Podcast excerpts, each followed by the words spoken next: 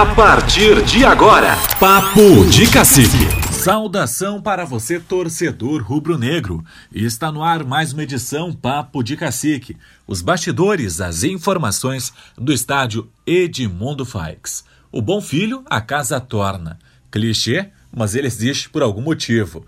Natural de Sinimbu, com passagens pelo Guarani em 2018 e 2020, Jonas Reis Costa volta para o Edmundo Faix.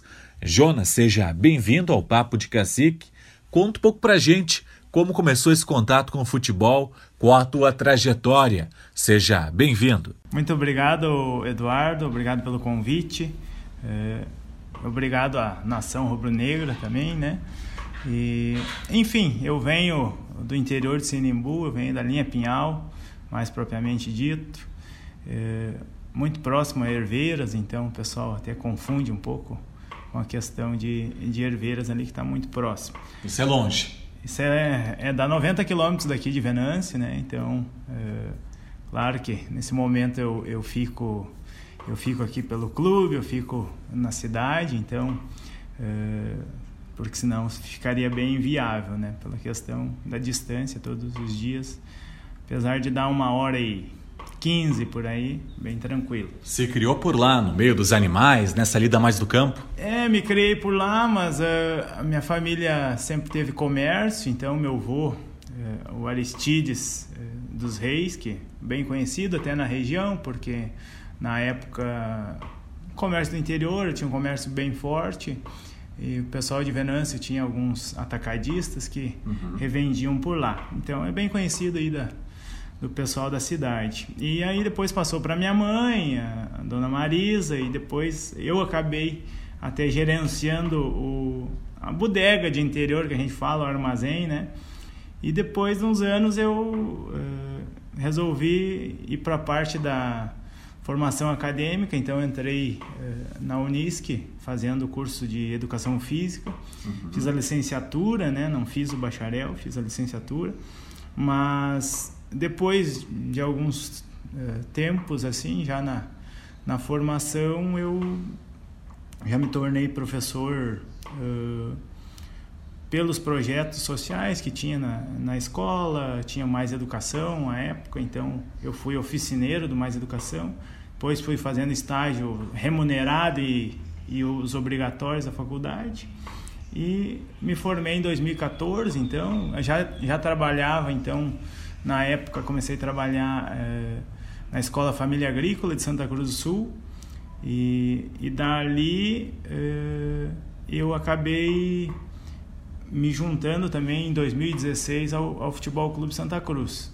Como estagiário, é, voluntário na verdade, e aí ali em três meses eu já virei o secretário do clube e depois no outro ano acabei indo para a parte de, de, gerente também. Qual a diferença esses dois cargos? O que, que faz o secretário, o que, que faz o gerente dentro de um clube? É, o secretário, na verdade, é um clube não, não tão grande de estrutura como os da capital hoje, no interior aqui, a gente lida mais com a questão da papelada, de cuidar é, dos conselheiros, dos uhum. sócios, fazer essa essa interligação, né? Até porque a gente não tem uma, uma estrutura tão grande, não tem um know-how tão grande de sócios, então a cada ano você tem que procurar, né? Fazer aquelas campanhas, a busca. Fazer as campanhas, como a gente uh, vem fazendo aqui no Guarani agora no momento. Então, tipo assim, a cada ano você se remobiliza, né? É, a gente está pensando alguma coisa de que talvez uh, a gente consiga fazer um sócio uh, via cartão de crédito ou débito em conta para que ele se torne fidelizado durante o ano todo. Uhum. Então isso vai ser importante também, é importante porque o clube tem tem despesas uh, todos os meses, né? Ele tem conta de água, ele tem conta de luz. Claro que quando tem a temporada uh, de jogadores mesmo, tipo agora a divisão de acesso vai começar e e entre pré-temporada e competição as contas aumentam, né? Mas você tem você tem que ter vida no clube também, né? Aqui no Guarani tem a, a vida que foi dada sempre é, quando não se tinha nada praticamente aqui de competições, é, o Romeu e a Cléria todos os dias aqui, né? Até porque tem grama para cortar, não dá para deixar a sujeira tomar conta. É, e o Romeu sempre fez com, com muita maestria isso, né? Pega o tratorzinho, tanto que esse tratorzinho dele ali ninguém bota a mão, né? É, é do clube, mas, mas o Romeu acaba personificando e, e acho que é interessante também. É, é como as ferramentas, né? A gente que vem do interior sabe que ah, é, ferramenta que todo mundo pega, daqui a um pouco não a dura. A dura, é, e a durabilidade dela vai vai ter um, um pouco de, de estragos, né? Então é como se fosse uma motosserra, né? Você pega ali, todo mundo usa, ah, dá problema mais seguido. E assim é, o Romeu cuida do tratorzinho, então dá um ruído diferente, ele já, já sabe aonde que tem que levar, aonde tem que arrumar. É como o carro da gente também, né? A gente, uh, quando percebe um, um barulho diferente, a gente já sabe que tem que ir para a oficina ou tem que dar uma olhada, uma revisada, porque para não ficar empenhado, né? E agora, João, chega como gerente, o que, que vai fazer, em que pé anda a organização? É, esse ano, cara, esse ano é, bem feliz, né, por estar tá voltando também, deu a, deu a pandemia, então já tive aqui em 2018 e depois saí, é, 2020 fui convidado de novo para voltar ao Guarani, é, tudo facilita um pouco mais pela gente conhecer já um pouco a cidade, é, conhecer as pessoas, facilita um pouco o trato.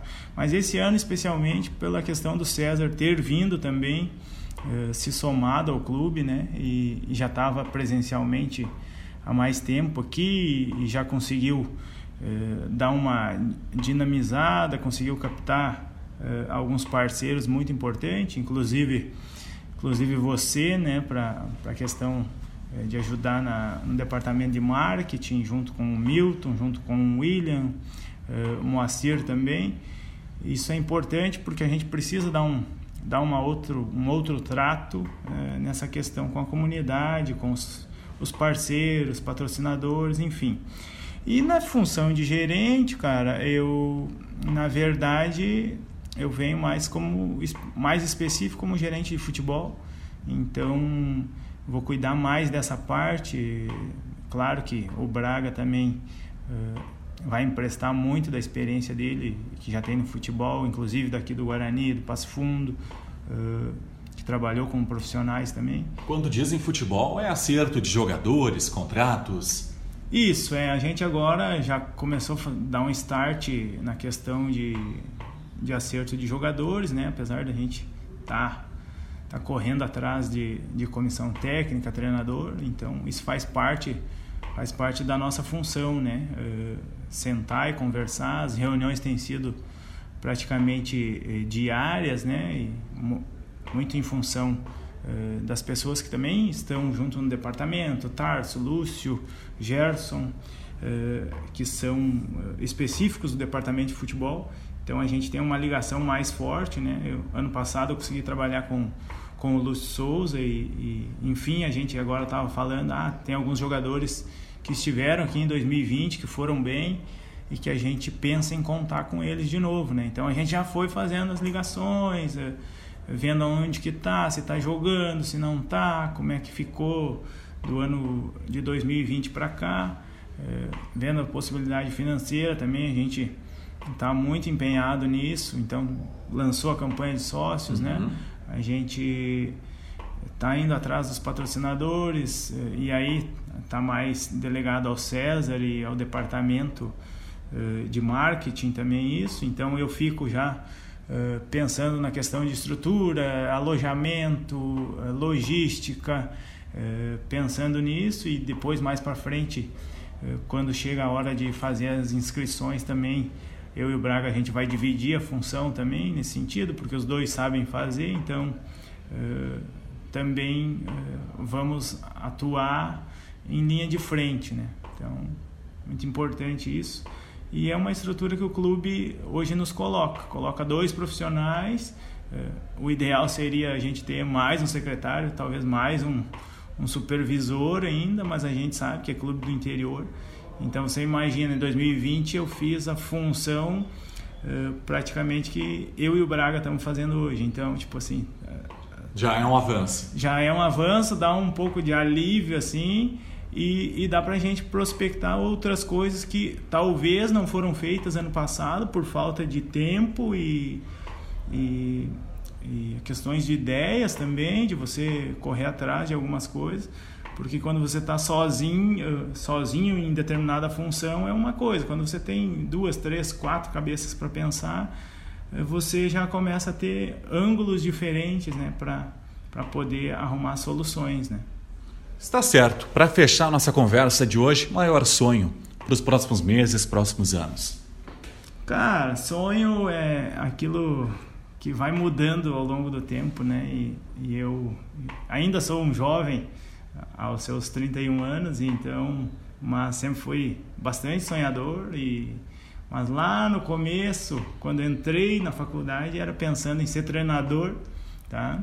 E aí depois me apaixonei pela questão de, de trabalhar no meio como é, na parte de fora, então, uhum. dos gramados e, e aí fui fui me apaixonando, encontrei pessoas incríveis na, nessa função, Palito no Santa Cruz, aqui o seu Romeu, que toda a dedicação e todo, tudo isso há anos ao clube, né?